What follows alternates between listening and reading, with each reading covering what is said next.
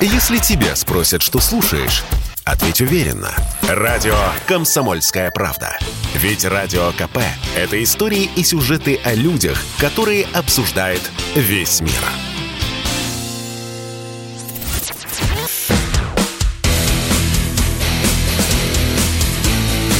Программа с непримиримой позицией. Утренний Мордан. Всем здравствуйте! В эфире радио «Комсомольская правда». Я Сергей Мордан. Напоминаю, трансляции начались практически на всех социальных платформах, кроме неработающего Рутюба и запрещенного в России ТикТока. А вот э, в ТикТоке-то это снесло бы пару голов. Наверное, наверное. Не удалось освоить эту платформу, только, только я завел там аккаунт, как э, они Россию отключили. Ну да ладно, дождемся победы и заведем снова себе ТикТок. А вы можете писать свои сообщения в чатах, которые работают опять-таки на всех трансляциях. Вы можете писать сообщения по единому номеру 8 967 200 ровно 9702. Это WhatsApp, Telegram, Viber, но вы и сами все знаете. В перерывах я буду отвечать на какие-то вопросы, на комментарии. Вчера, собственно, была очередная годовщина опять пропустили ее. Ну, это у нас регулярно случается не потому, что забывчивы мы, там, а потому что новостей каждый день очень много, и, в общем, не обязательно цепляться к тому, что стряслось. Ну, на самом деле, важная дата. А, вчера было, как вы помните, 2 июня 2022 года, а 2 июня 2014 года произошел, случился, приключился – Первый авиационный удар вооруженными силами Украины по гражданским объектам на территории Луганской области. Именно 2 июня 2014 года штурмовик ВВС Украины неуправляемыми ракетами нанес удар по зданию областной администрации в Луганске. Были убиты тогда 8 человек, 28 ранены. А, я помню прекрасно этот день собственно, ко 2 июню степень вот, ну, вовлеченности политизированной аудитории социальных сетей в России и на Украине была высочайшей. То есть понятно, что в марте уже случился Крым, а в мае уже по большому счету началась война, уже расстреляли людей в Мариуполе 9 мая. Ну, собственно, с чего все началось. Первая кровь, настоящая первая кровь пролилась 9 мая в Мариуполе. В Мариуполе все началось, но в Мариуполе не все закончится. Все закончится в условном коллективном Киеве, конечно. Но удар, авиаудар по Луганску, это была принципиальная важная вещь. То есть вот иллюзии, что украинская армия ну, имеет некие там собственные внутренние красные линии, которые не будут переходиться, что они останутся в режиме ну, какого-то условного КТО.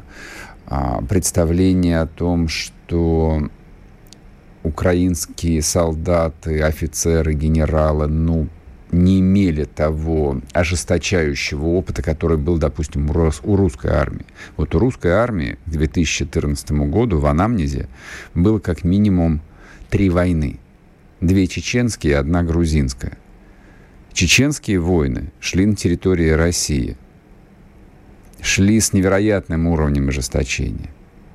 И было понятно, что вот то, как устроена голова ну, в российской политической системе, вот э, как устроена система принятия решений внутри России, ну, мы понимали, мы, мы особые, как бы вот у нас специфическая судьба.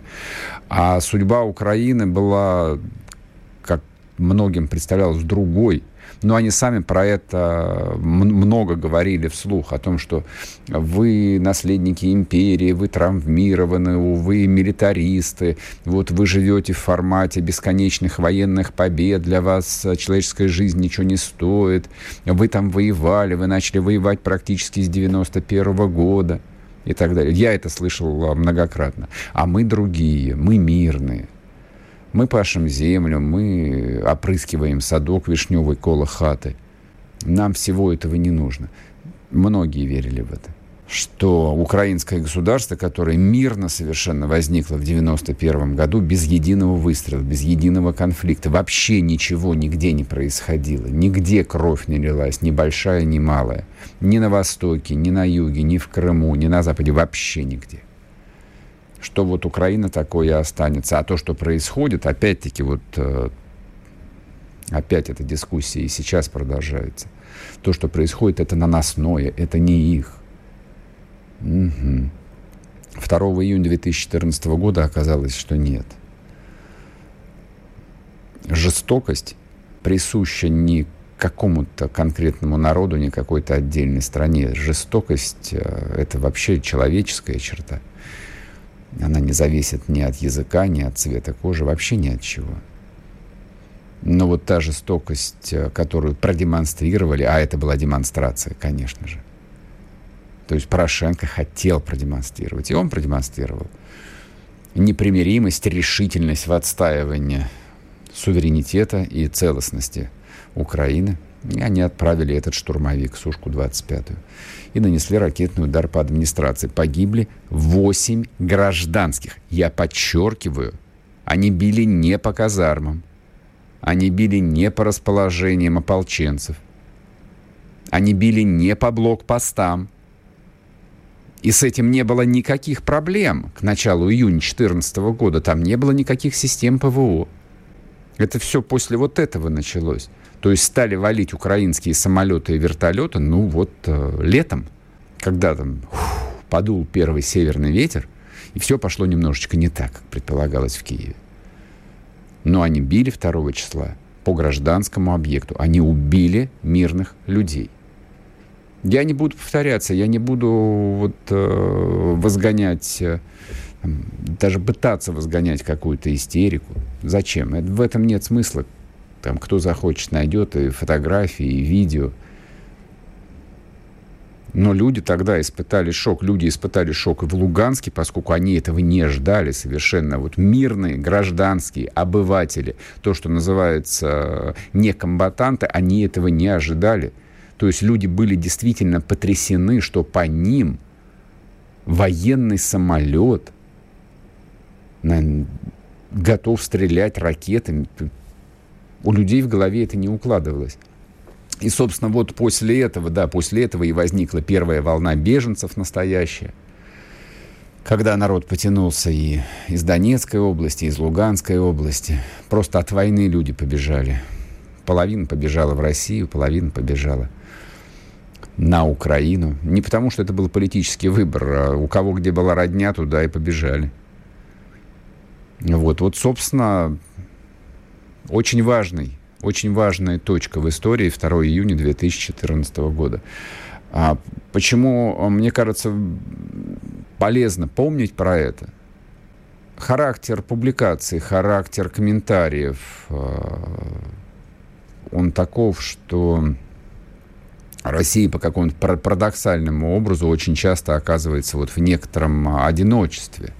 Не на, не, да, даже а, не с точки зрения вот в разделении белое, черное, свой, чужой, а вроде бы как вот есть могущественная Россия, которая, да, там ведет схватку с мировым злом, с коллективным Западом, а Украина это часть вот этой прокси-силы, марионетка западная, ну, в общем и целом, бессмысленная, слабая, то есть судьба, которая предрешена. Нет, это все, это, это не совсем так, это неправильно. Это неправильно. Не надо, не надо лишать а, украинское государство своей субъектности. Оно у него было, и оно у него есть и сейчас, оно остается. Я раз за разом буду повторять о том, что украинское государство преступно по своей сути – и преступный его характер возник совсем не в конце февраля 2022 года, когда люди с желто-синими шевронами стали совершать военные преступления. Нет, это государство преступно было и в 2014 году, и в 2015. С 91 по 14 оно просто дремало – как э, в знаменитой э, трилогии чужой. Зло дремало просто. Но оно изначально было злом на уровне национального мифа, на уровне национальной идеи, на уровне концепции, что Украина не Россия, что подразумевало конфликт с Россией, что подразумевало конфликт дурацкое слово, оно эмоционально не окрашенное. А, это подразумевало войну с Россией неизбежную. И формулировка «Украина не Россия» родилась не в России, заметьте.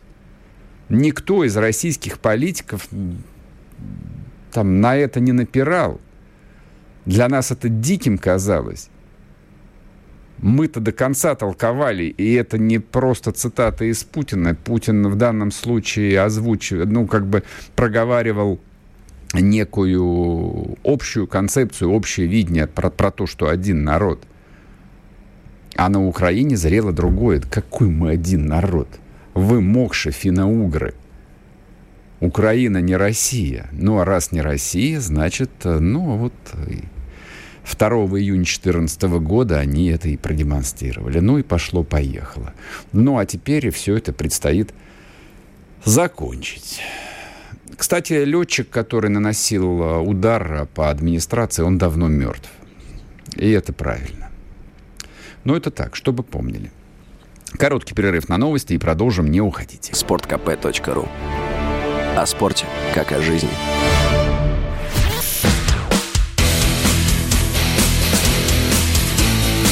Программа с непримиримой позицией. Утренний Мордан. И снова здравствуйте, и снова в эфире радио «Комсомольская правда». Я Сергей Мордан. Напоминаю, трансляция идет на YouTube-канале «Мордан Эфир» и будет идти она Сегодня будет идти, а с понедельника мы, наверное, вернемся на Мардан 2.0. В любом случае подписывайтесь. Э, нас будут банить раз за разом, мы будем прыгать с канала на канал.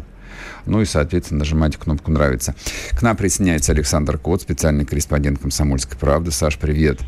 Да, доброе утро. Вот ты написал э, вчера очень важный текст – а я не буду его читать вслух и даже пересказывать. Соответственно, любой, кто нас слушает, может подписаться, если вдруг по какой-то причине не подписался на телеграм-канал Коц News. Ты там писал о своих впечатлениях от Москвы, которая беззаботная, стоит в пробках, и, в общем, тебе, как человеку, вернувшемуся с войны, я так понимаю, что вот некий там внутренний диссонанс, а москвичи Москву чувствуют или нет. Ну вот ты нашел этот ответ, они чувствуют войну москвичи-то? И вообще Россия глубинная, вот то, что за Брянском, Белгородом, за Курском, которые, безусловно, чувствуют. Ну, а мне кажется, что у нас нет какой-то монолитной России, которая, которая одинаково что-то чувствует. То есть, если ты находишься в прифронтовых регионах, там этим все дышит, да, ну там понятно, там а, каждый вечер запускаются Искандеры, это все видят, это все снимают на телефоны, это друг с другом там обмениваются. Там а, в течение дня могут наблюдать, как самолеты запускают э, ракеты, там, не знаю, кинжалы, не кинжалы по территории Украины. Это все видно, это видно передвижение колонн, видны эти уставшие бойцы, которым там сердобольные девчонки тащат обеды, там дети тащат свои какие-то поделки, письма. То есть э, эти регионы, Белгородская, Курская область, они этим живут, они э, это чувствуют, они как бы пытаются поддержать э, российскую армию а, которые перемещаются через их территорию, и там на следующий день, может быть, пойдут в бой, но жители как бы пытаются донести, что они гордятся, что они понимают сложность их задачи, что они верят в то, что мы победим, и это, конечно, очень поддерживает, потому что одно дело, когда ты не воюешь непонятно за что, а другое дело, когда ты видишь простых людей, да, которые э, говорят тебе спасибо за то, что ты делаешь, и, ну, это реально на э, психологическом уровне действует ободряюще когда ты видишь, что за тобой э, страна в виде вот этих жителей Белгородской, Курской области. А Москва, ты знаешь, на самом деле, ну, я, я знаю очень много людей, которые там на, на миллионы рублей в Москве собирают помощь, э, причем совершенно разного типа. Это и там те, те, те, тепловизоры, коптеры, ночники, дальномеры. Вот, это и э, медицинские какие-то вещи, это и э, там, мыльно-рыльные какие-то штуки. Да, я сам поддерживаю группу, которая э, этим занимается. Но у меня вот ощущение, что это все существует только в Телеграме. Да, у нас война в Москве существует либо в Телеграме, либо э, в телевизион, телевизионных ток-шоу. Mm-hmm. Вот. А, просто когда ты едешь, я на машине ехал из э, Белгорода в Москву, и когда ты едешь по Белгородской там, или Курской областей, а, а, а, по Белгородской или Курской областям, то вдоль дорог, ну просто на, на каждом километре плакаты, билборды, там мы вместе, Россия с вами, за Донбасс, там и так далее, и так далее.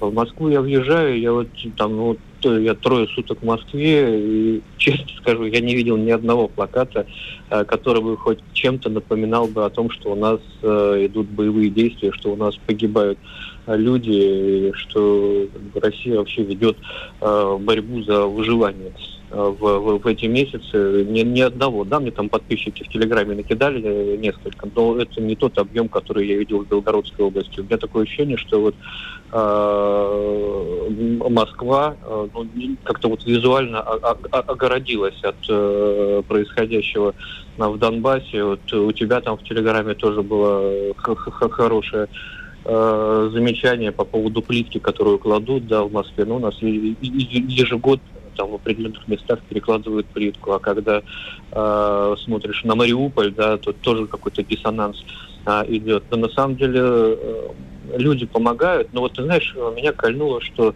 э, многие говорят, я бы с удовольствием там на букву Z на свою машину э, налепил, но я боюсь, что мне соседи ее сожгут ночью.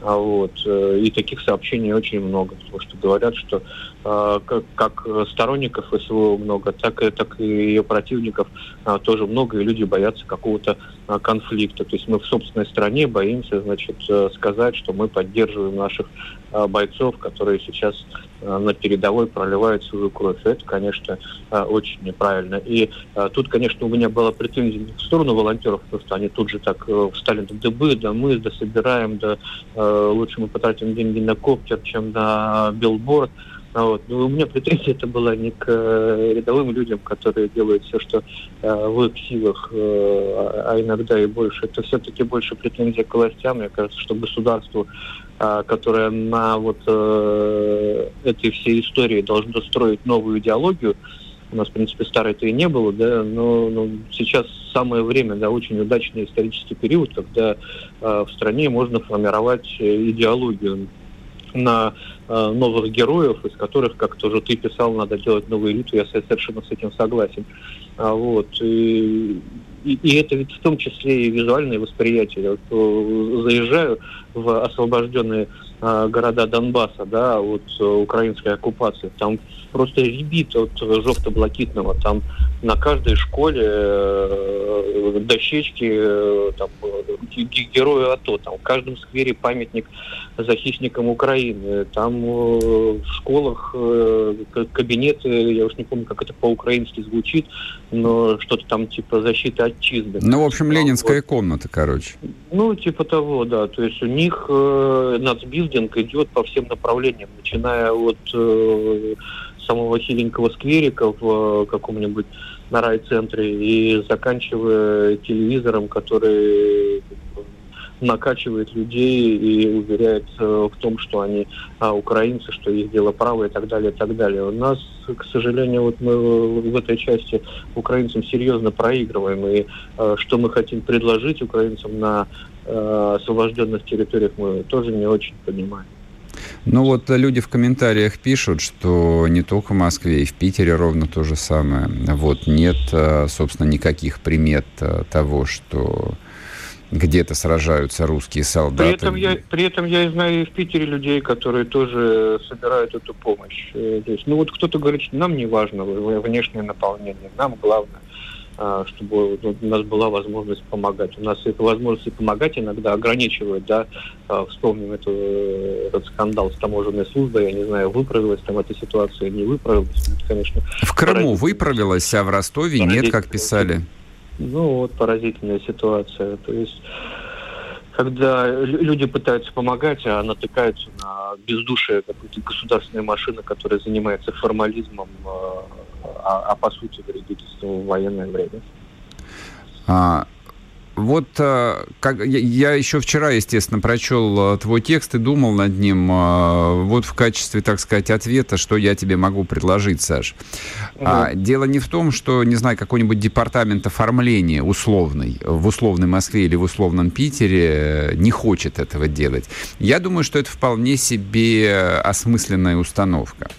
А, но не зря же мы используем формулировку «специальная военная операция». То есть это дальняя экспедиция, ну, ограниченная в масштабе, там нечто, ну, выходящее, конечно, за рамки сирийской кампании, но идеологически по наполнению примерно то же самое, как мне представляется. Поэтому есть вот некое решение у больших начальников, что пусть здесь в тылу все будет мирно, спокойно, а уж тем более Москва-то. Ну, Москва же вообще не лояльная. Москва из-за Навального там 20 процентов голосов когда-то отдала. Господи помилуй, что ты, какая, какая тут буква Z?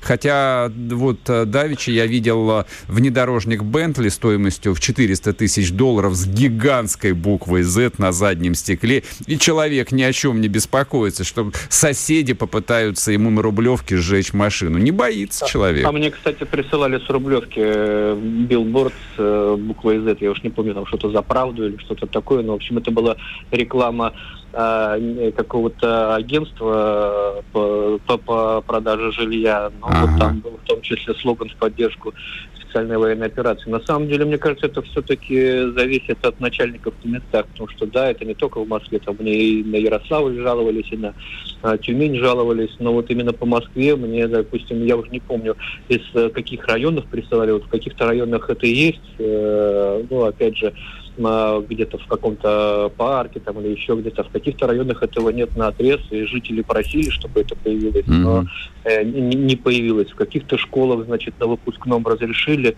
э, символику Z на форме, в каких-то, наоборот, запретили. То есть это все эксцесс исполнителя. Я знаю отношения, там, я не хочу петь дифирамбы э, губернатору э, Белгородской области, но я просто знаю, как он работает э, и, и, как он получает из Москвы за свою работу, но э, вот у него это поставлено. Видно, что это у него не, не чиновничий формализм, mm-hmm. а личные отношения. И э, он там и с э, людьми встречается постоянно, ездит по, по этим самым успокаивает народ. У нас вообще, э, чтобы понимать, э, в, на, в приграничье с Украиной, да, Белгородской области, производится 30% потребляемого в России мяса. И если народ mm-hmm. оттуда побежит, как бы, ну, то нам нечего будет есть. Саш, мы сейчас уже уходим на новости. Спасибо тебе огромное.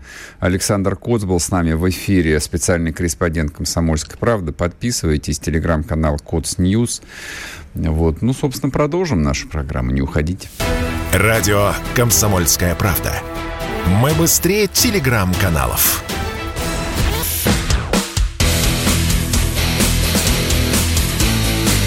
Программа с непримиримой позицией. Утренний Мордан. И снова здравствуйте, и снова в эфире радио «Комсомольская правда». Я Сергей Мордан, идет трансляция на YouTube-канале «Мордан Эфир», а также в телеграм-канале «Мардан». Кто не подписался, я вам искренне советую подписаться. Мы же с вами расстанемся до понедельника. А в Телеграме можем, в общем, и не расставаться. Видеться, по крайней мере, слышаться. Ну, давайте продолжим обсуждение того, что происходит на западном фронтире России, то, что происходит на так называемой Украине. А вчера мы говорили о том, что удивительным образом а, президент Зеленский, вот, вот, вот до сих пор я, правда, не понимаю, почему же, вот почему ему пришлось признать, а в интервью он сказал, что Украина ежедневно теряет от 60 до 100 человек убитыми. И что-то около 500 ранеными. Это я опять-таки цитирую украинского президента. Так сколько же на самом деле потеряла украинская армия за три месяца конфликта? Поговорим об этом с Александром Михайловым, руководителем Бюро военно-политического анализа. Александр Евгеньевич, здрасте. Доброе утро. Доброе утро, Сергей. Да, еще утро у нас. Да, ваш... доброе утро всем радиослушателям. Вот а, ваша оценка. Я так понимаю, что вы сводили информацию из массы источников и предполагаете, что ВСУ потеряла сколько людей? Слушайте, я предполагаю, что ВСУ потеряла безвозвратные потери от 40 до 50 тысяч человек. Это вместе с представителями всех военных соединений, которые участвуют в конфликте, вместе э, сказать, с наемническими подразделениями и с приданными подразделениями.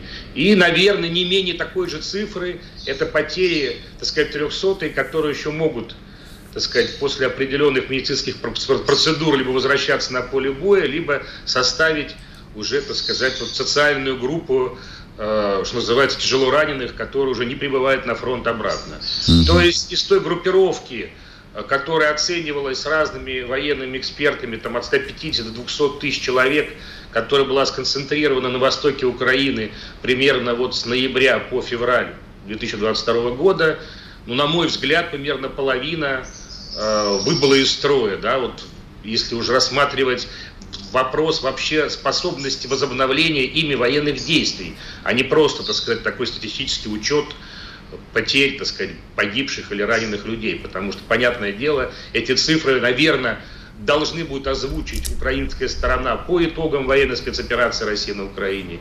Если, конечно, эта власть хоть немного честная перед собственным народом, и она умеет признавать свои политические, прежде всего, ошибки, которые привели к этим огромным потерям со стороны Украины, и я не думаю, что кто-то из россиян, знаете, искренне и радостно разделяет какую-то э, вот, радость по поводу их тысяч украинских потерь. Да нет, конечно.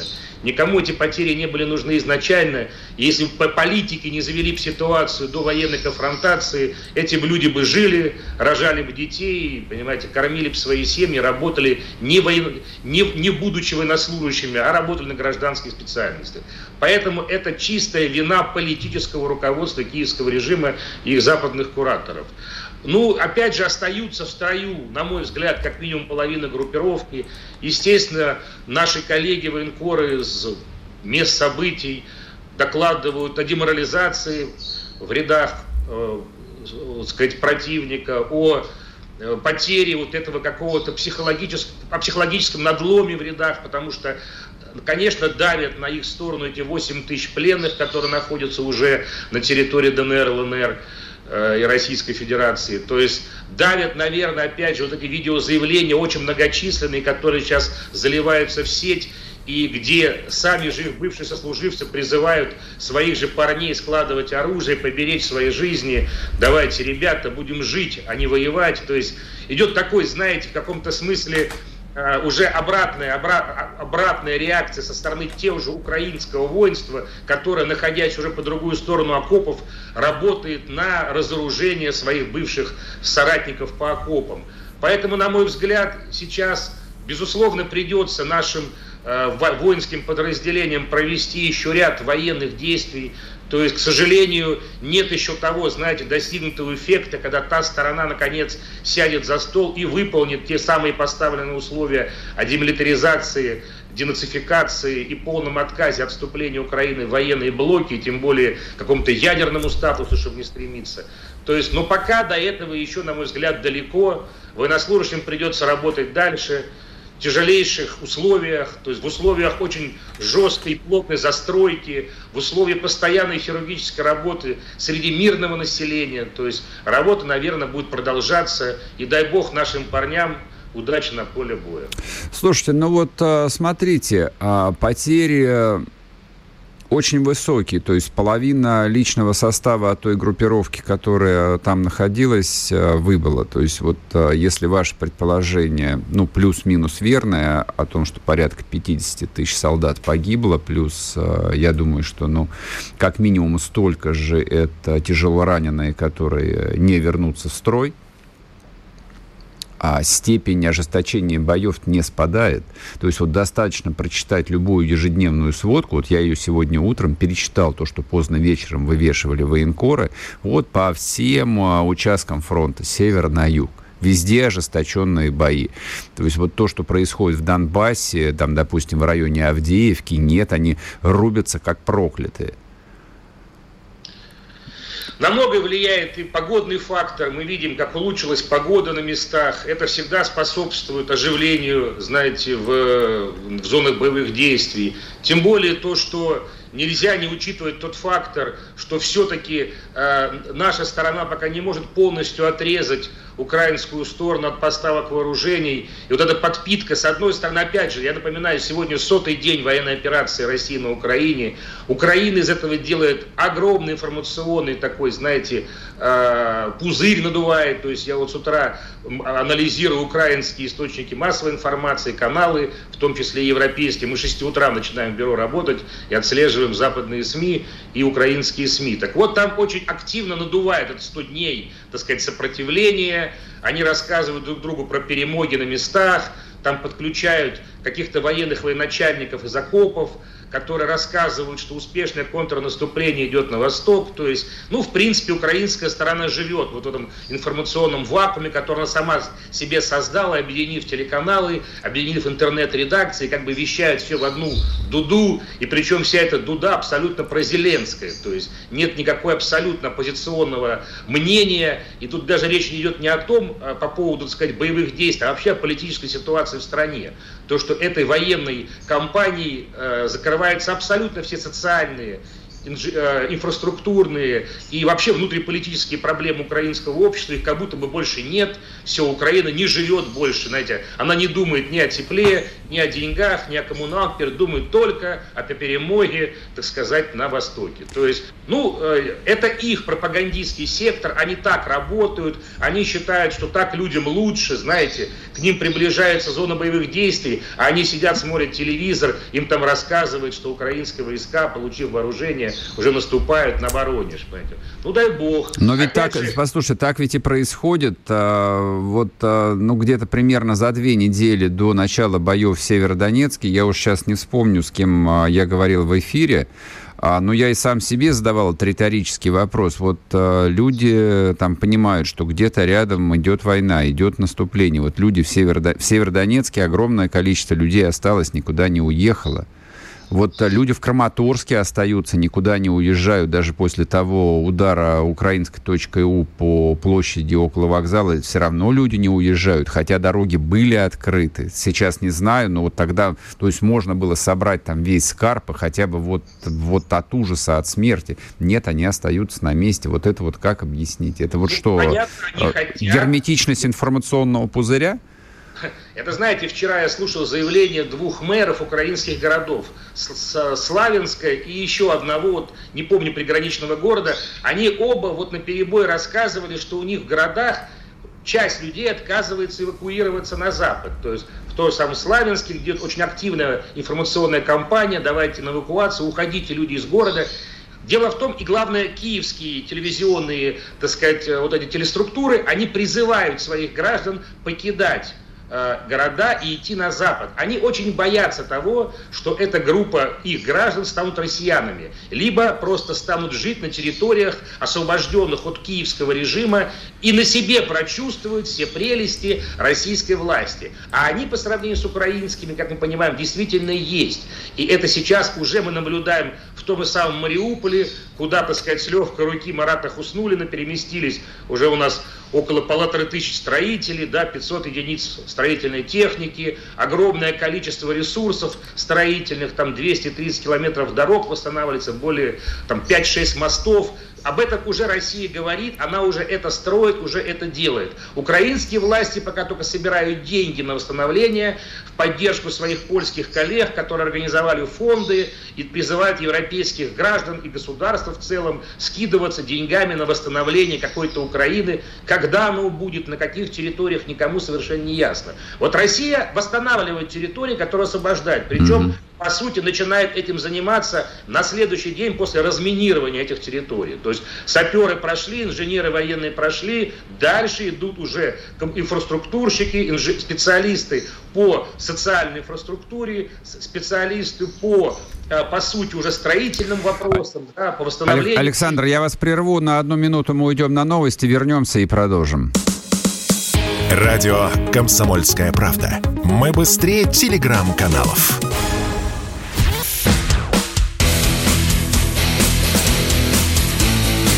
Программа с непримиримой позицией. Утренний Мордан.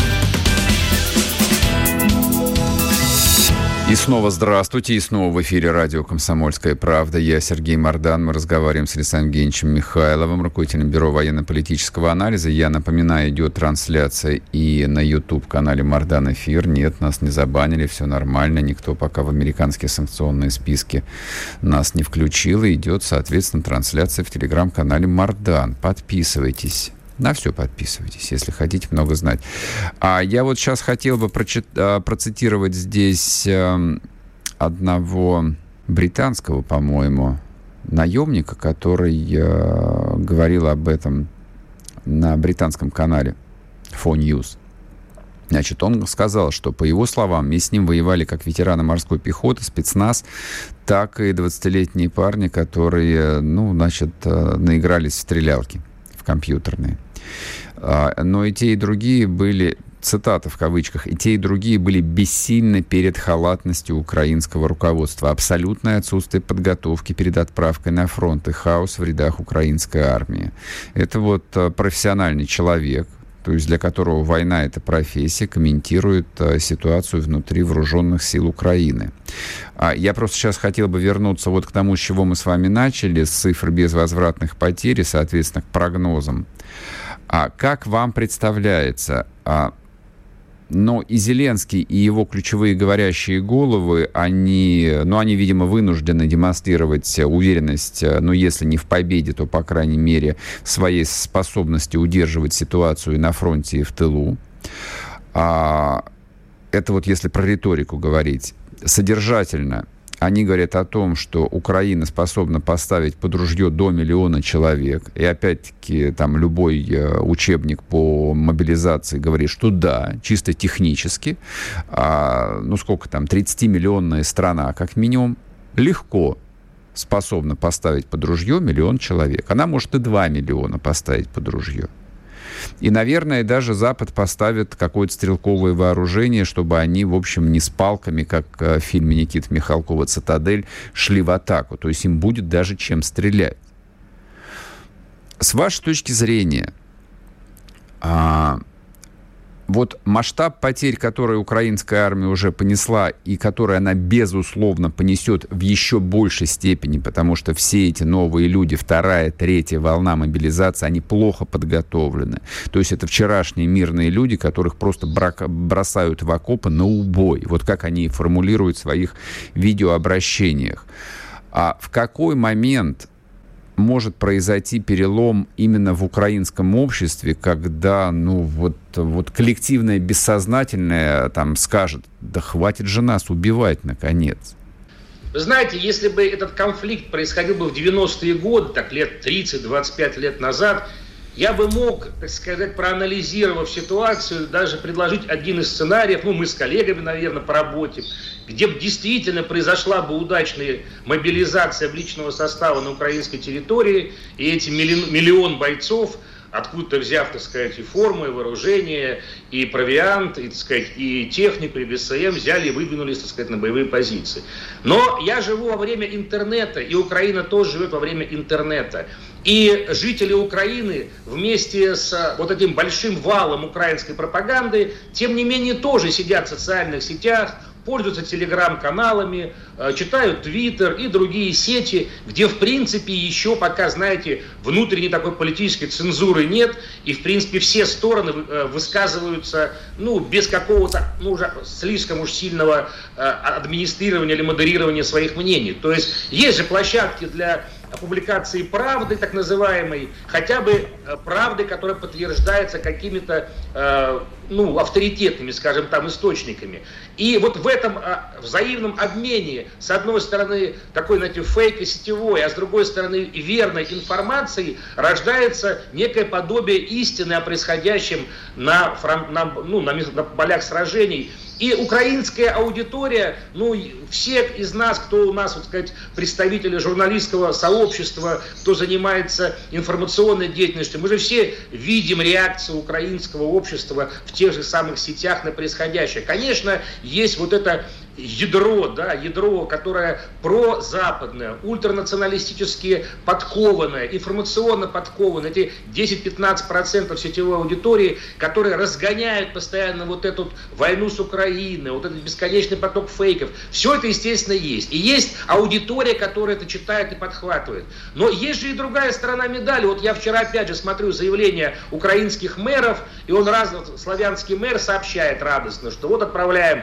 целый ряд автобусов с детьми в Турцию на три месяца, и вместе с ними уезжают их родители. И такие радостные молодые мужики призывного возраста с маленькими детьми уезжают в Турцию на три месяца, а Славянск или Славянск, как правильно, пусть обороняет себя как бы сам, понимаете? При этом все это очень обильно сопровождается украинской пропагандой, слава Украине, героям славы и все такое. То есть, понимаете, то есть люди, крича украинские лозунги, на камеру, причем телевизионный, радостно покидают родной город и на три месяца уезжают, как бы вывести детей да, в турецкие отели. Понятно, что это не бедные ребята, это средний и высший класс местного общества, это провинциальные бизнесмены, чиновники, так сказать, деятели, у которых есть какие-то деньги, чтобы три месяца семью держать в турецком отеле. Понятно, что возможно, что есть какие-то еще и спонсоры. Но суть-то это дело не меняет. Эти люди не хотят воевать, понимаете, за свой Славянск. Они хотят уехать на лето в Турцию, отдохнуть с семьей в турецком отеле. А кто не хочет, да, действительно сейчас, в такое неспокойное время, плюнуть на все, бросить и уехать в турецкий отель. И это, знаете, отражение большинства, вот этого коллективного большинства украинского общества. Пять с половиной миллионов уже в Европе. И обратите внимание, это не бабушки, это не дети, как в большей степени, это молодые здоровые ребята, это прежде всего средний класс от 20 до 50 лет, абсолютно способны к тому, чтобы держать ружье и одевать форму, абсолютно способны к тому, чтобы защищать свои города, если действительно на них надвигается тот самый враг, как они это представляют в пропаганде, который все насилует, там, убивает, режет, да, и стирает с лица земли города. То есть абсолютное вранье, и причем, опять же, я очень люблю читать в том числе и комментарии к этим трансляциям. И очень значительная часть украинского общества говорит своему руководству, да хватит уже лить вот эту бесконечную ерунду. Скажите правду о том, что происходит на фронте о том, что каждый день российская армия со своими союзниками освобождает деревню за деревней, село за селом, шахту за шахтой, поселок за поселком. И не надо рассказывать вот эту муть про контрнаступление, вам нечем контрнаступать. И то, что американцы вот так вот дозированно да, поставляют вооружение, понимая то, что фронт сдвигается, буферная зона расширяется. Они, когда, знаете, когда фронт достигнет центральной части Украины, они начнут уже ракеты до 300 километров поставлять. Но так, чтобы они не достигали совсем уж российской территории, а Украина, чтобы продолжала воевать, потому что им нельзя останавливать конвейер. Ребята должны ехать на фронт, умирать за Украину, за западные ценности, а Европа должна за это все платить в американский бюджет. То есть вот такая интереснейшая схема, в которой про, про, как бы проигрывает только один человек, украинец, то есть рядовой. То есть вот кто проигравшая сторона украинская. Потому что украинские элиты, собрав ковришки, все равно улетят в свой Лондон, в свою Европу, в свою Америку. Яценюк у нас где? На пляжах Флориды, да, другая часть элиты в Лондоне, третья часть украинской элиты в Израиле. И все прекрасно, знаете, наблюдают в телевизоре войну на Украине, так называемую, подбадривают, причем фронт деньгами многие из них, радостно сидя в Израиле, в Лондонах, а в это время умирает украинский гражданин, понимаете, коллективный. И ничего в лучшую сторону не меняется, а меняется только в худшую. Вот, и, и вот этот вопрос вообще, конечно, вот истеблишменту, даже не элитам, а вот этому истеблишменту, который определяет развитие коллективного сознания на Украине. Ну, ребята, ну вы хоть сами понимаете, что вы свою же страну вгоняете в, в, в ничто, то есть ее скоро не будет будет, будет прирощенная Польша территориями, будут какие-то серые зоны, где будет идти бесконечный военный конфликт. Вам это надо? Вспомните жизнь до 2014 года. Вспомните дешевый газ, дешевые ресурсы. Вспомните Крым украинский, в конце концов. Спокойные взаимоотношения с Россией. Конечно, к этому уже вернуться невозможно. И никакой Крым, и никакой Донбасс в Украину не вернется. Но сохранить хотя бы свои центральные западные части под своим руководством, пусть демилитаризованном формате, можно же жить дальше дальше? Можно. У нас почему-то Болгария, славянское государство, ни с кем особо не воюют. Хорватия, Черногория, Словения, Словакия, ну да, они под западным зонтиком. Но у них нет вот этого внутреннего ультранаци... ультранацизма, причем на славянских, так сказать, щах выросший. Понимаете, это есть только на Украине, и, украин, и украинцы в своей массе до сих пор не могут понять. Им создали вот этот инкубатор, их вырастили, а теперь уничтожают в пользу коллективного Запада. Спасибо вам большое. Александр Михайлов был с нами на связи, руководитель Бюро военно-политического анализа. Не знаю я, что сказать. То есть потери совершенно чудовищные, а они будут еще выше. Ну, это, это вам скажет любой э, военный специалист. То есть, если такие потери армия понесла, хотя в ее рядах вот в рамках этой группировки воевали люди подготовленные, те, кого готовили, готовили не один месяц. Вот, то, что будет с этими несчастными там тербатовцами и мобилизованными, об этом, конечно, страшно представить. Я единственное, вот на что рассчитываю, то, что вот этот надлом внутренний э, в украинском обществе произойдет, ну, чуть раньше, чуть раньше. Это просто спасет э, там тысячи жизней. Вот, собственно, и все. Вот и вся, вся мораль. Вот и вся мораль, которая следует из этих цифр. Сейчас короткий перерыв на новости, вернемся и продолжим. Если тебя спросят, что слушаешь, ответь уверенно. Радио «Комсомольская правда». Ведь Радио КП – это самая топовая информация о потребительском рынке, инвестициях и экономических трендах.